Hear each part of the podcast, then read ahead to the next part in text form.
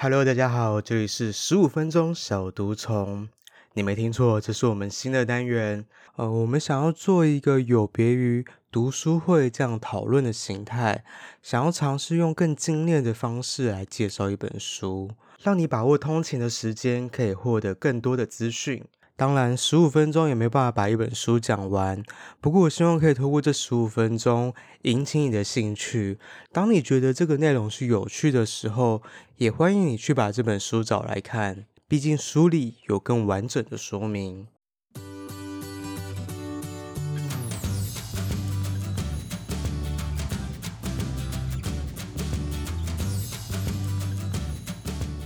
那我们今天要介绍的这本书呢，叫做《逆思维》，作者是美国华顿商学院的教授亚当·格兰特。那他在这周就已经开始预购，下周七月十一日即将正式发行。那在介绍这本书之前呢，我们要先感谢皇冠文化的书籍推广合作邀请，让我们有机会在第一时间就来分享这本新书。接下来，跟我们一起成为十五分钟的小毒虫，好好咀嚼书中的养分吧。其实呢，在之前啊，我们也有介绍过华顿商学院教授的书，像是第二集的《聪明犯错》啊，还有跟喜马拉雅合作的说书专辑，也有重新拿出来介绍。所以看到这本书的时候，其实一点也不陌生，反而有种亲切感。那这本书的全名呢，叫做《逆思维：华顿商学院最具影响力的教授，突破人生盲点的全局思考》。那顾名思义，从这本书的书名就可以大概知道这本书的大意了，就是要你突破盲点，不要一直被自己的想法给局限住。首先呢，我们来介绍一下作者亚当·格兰特教授，他是专门研究组织心理学的。在不到三十岁的年纪哦，就成为了华顿商学院最年轻的终身聘教授，还曾名列全世界二十五位最具影响力的管理学思想家、最佳商学院教授。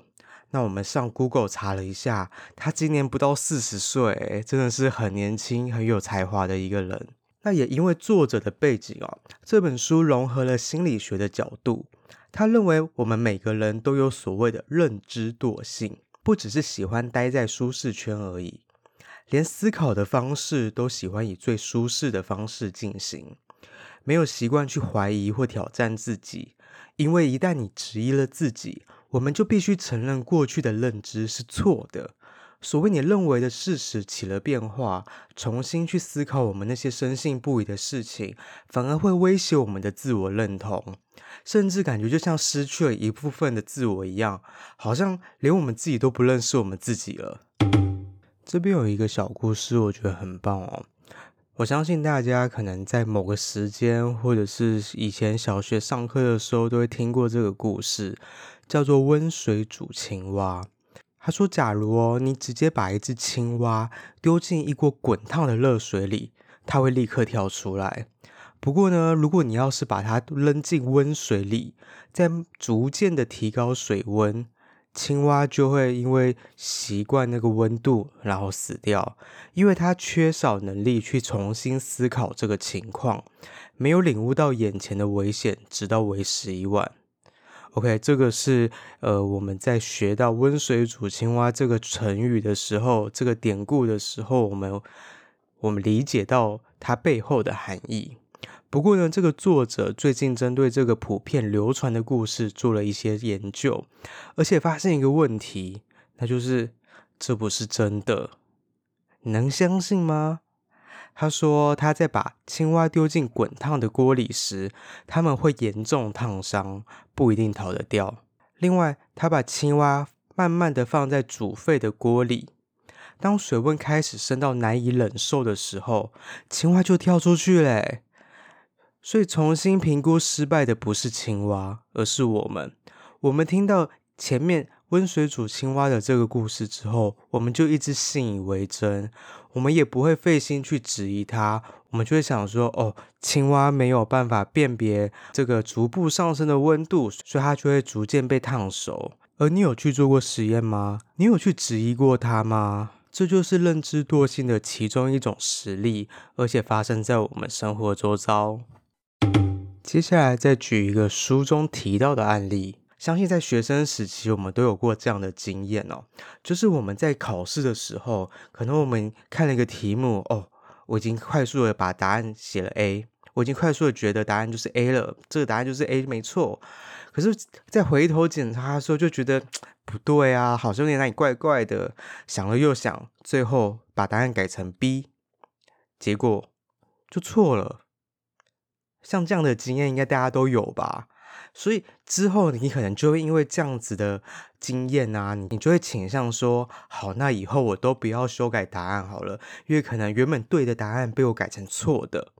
不过啊，事实上哦，有心理学家的研究证明发现，其实大部分的答案修订都会从错的改成对的。那你现在可能就会心里想说，真的假的？可是我自己的经验就是经常把答案从对的改成错的啊。其实这就是前面提到的认知惰性，成见、经验、知识都会让我们画地自限。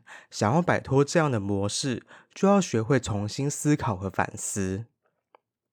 我们就会常常想到那些让我们懊悔的经验，接着把它当做我们的行为准则。而我们想要摆脱这样的模式，就要学会重新思考和反思。那我们上面提到，其实是一个比较生活化的例子，可能不见得会对你造成什么重大影响啊，或者是改变你的人生。不过事实上哦，有很多成功的商业模式，攸关生命的一瞬间，都是因为重新思考这件事，而获得截然不同的结果与成功。这也是这本书的目的。作者希望透过广泛的实际案例、学术研究，探讨重新思考这件事情是如何发生的。因为在现代社会，在思考及反学习的能力，或许会比智力、聪明更加重要。作者认为，重新思考可以帮助我们从旧的问题中找到新的解决方法，从旧的方法中来解决新的问题。对于个人的生活和工作都会有莫大的帮助。好，那我们接下来就分享如何学习以及建立重新思考的一个方式，也就是我们要学着用科学家的模式来思考。首先，这本书有提到，我们一般人在思考的时候，常常会陷入三种不同职业角色的心态。那这三个职业呢，分别是传教士、检察官和政治人物。那这代表什么意思呢？首先哦，当我们认知和信念遭到质疑或者处在危险的时候，我们会更像传教士一样，我们会不断宣扬保护我们自己的理想。就像很多宗教，他们会拿出他们的经典，然后告诉你这个经典里面所记载的就是对的，我们就是要相信它，并且把这个想法给推广出去，让更多人知道。但是呢，当别人提出反驳跟证据，指出我们的想法有瑕疵的时候，我们就会像检察官一样，哦，我们会开始列举理由和证明，哦，没有，你才是错的，我这边的证据证明我是对的，所以你才是错的。最后，我们就会像政治人物一样，开始向周遭的人游说说，哎。我们才是对的，那些质疑的人都是错的。我们会开始成群结党来争取其他人的支持，巩固我们的信心。那我觉得书里面提到的这个比喻也算蛮有趣的啊，因为其实这样的情境在我们的生活周遭非常常发生。我们常常在捍卫自己的想法，不容许别人指正我们。可是呢，我们却很少重新思考自己的观点。光是现在，我就可以马上想到好几个最近发生的事情。都是用这样子的模式去跟别人吵架，会去跟别人争论。那我们现在拉回到这本书，想要告诉我们的科学家的模式。什么是科学家的模式呢？首先，我们要怀疑我们所知道的事情，并且对于那些不知道的事情保持好奇。同时，我们也不可以懒惰，我们要上网找新的数据、新的论点，或是新的报告、期刊、论文什么的，来更新自己的观点。毕竟时代在进步，我们也要跟着进步吧。那第二个科学家模式呢，会拒绝让自己的理念变成更深一层的意识形态。有时候我们讨论到最后，根本不是为了是非对错，只是为了意识形态，为了争辩而争辩。这样我们就不会凭着直觉就大肆嚷嚷，因为我们知道我们所提的每一个论点都必须要是有凭有据的。我们有一分证据，讲一分话，这样子说出来的论点才有办法说服别人。那第三个呢，就是科学家不会只怀疑别人，更会勇敢地反对自己，质疑自己的观点。他甚至对自己提出了批判，因为科学家要知道自己为何正确，又为何错误，并且从学到的经验来修正自己的观点。我们可以拿最近的股市来举个例子，台股最近从一万八千点一直跌跌跌跌到一万四千点，那还会继续跌下去吗？我不知道。不过前几年二零二零、二零二一年的股市大多头，可能会让很多投资人陷入过度自信的循环，想说啊，我随便就把钱丢进股市，我就开始赚钱。那我们也可以从很多新闻中看到哦，这些投资人可能会对某几只个股抱持很高的期待，却完全听不下其他的观点。其他人说会跌，可能会崩盘，有泡沫化什么的，他一点都听不下去。最后的结果就是被套牢在高点，赔钱租套房。想想。这个时候，如果投资人可以开始反思，这时候就会发现，他们没有抱持着科学家模式的心态去反思自己，去获取更多的资讯，去更新自己的观点。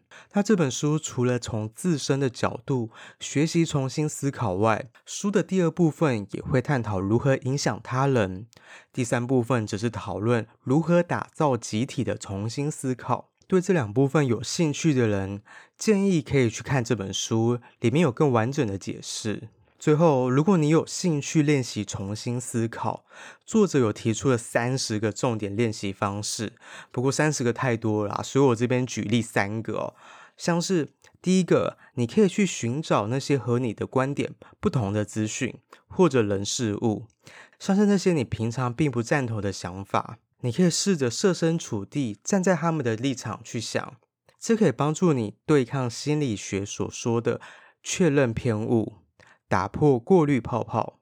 那第二个呢？当你发现了自己犯了错，不要嘲笑自己，专注于改进而不是评价。你不需要自怨自艾的想说啊，我又做错了，怎么会这样？而是要去想，我们要怎么样可以让自己做得更好。在这次过程中，我犯了什么错误，导致我的失败？下一次我要把这个错误给修正掉，也就是很重要的不二过。第三点呢，就是不要把自信和能力混为一谈。当你认为自己越好，你就越有可能高估自己的风险，停止进步的几率也随之提升。在这边，我们帮前面做一个小的总结。书里面有一句话我很喜欢。而他是这么说的：“你怎么知道？”这是我们需要更常提出来的问题，对我们自己和他人都是。而这个“你怎么知道”，其实要更常代换为“我”。我怎么知道？我怎么确定我一定是对的吗？我这些消息从哪里来的？有足够的证据来支持我的论点吗？当然，我们也不必因此在生活或工作上做出很重大的改变。我要马上变成一个新的人。但是，只要学习科学家的模式，用这样的方式思考，保持更开放的心态、更开放的心胸，去做出一些微幅的调整，绝对可以为我们的生活、为我们的决策，不管在工作或是人际关系、家庭上，带来一些新的改变。那今天的十五分钟小图虫就到这边，不知道你有没有吸收到一些有趣的养分呢？如果对这本书有兴趣的话，七月十一号开始在各大通路就可以买到《逆思维》这本书，看看还有什么不同的练习方式可以让你摆脱认知惰性，在生活或工作中做出更好的决定。而且这本书提出了非常多的实际案例，就像说故事一样。不过在这些故事背后都有证据的佐证，加强它的幸福以及可靠度。最后，喜欢我的话，欢迎追踪、订阅、分享我们的频道，在 Instagram、Facebook 还有 Medium 都可以找到我们哦。那我们下次见喽，拜拜。